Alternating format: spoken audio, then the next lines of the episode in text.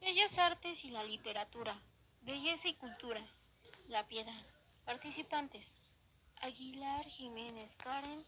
Flores Carrera Itzel Yasmín. González Ferrer Josefina.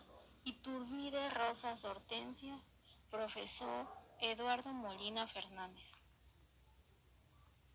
Belleza, arte y las bellas artes.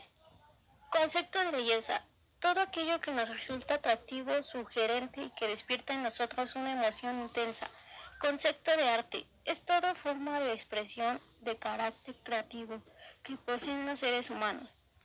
Las bellas artes refieren a las principales formas de realización artística o representación estética, cultivadas históricamente por la humanidad y consideradas formas puras de arte que cumplen técnicas, materiales y procedimientos diferentes entre sí. Literatura.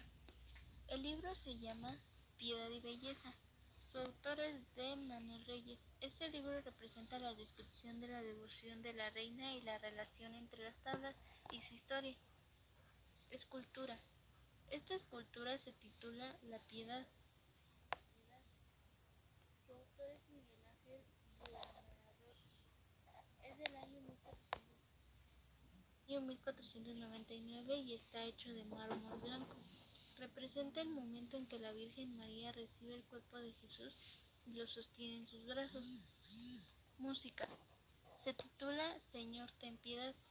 Su autor es desconocido. Es una expresión de alegría por la bendición recibida. Pintura. El título de la pintura es conocida como La Piedad. El autor es Juan José Jiménez Vallejo. Esta pintura fue publicada en el año 2018 y representa el dolor de la Virgen María al sostener en sus brazos el cadáver de su hijo Jesús. Danza.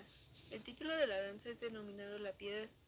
Su intérprete es conocida como Catherine Hernández y la coreografía fue compuesta por Walter Castillo.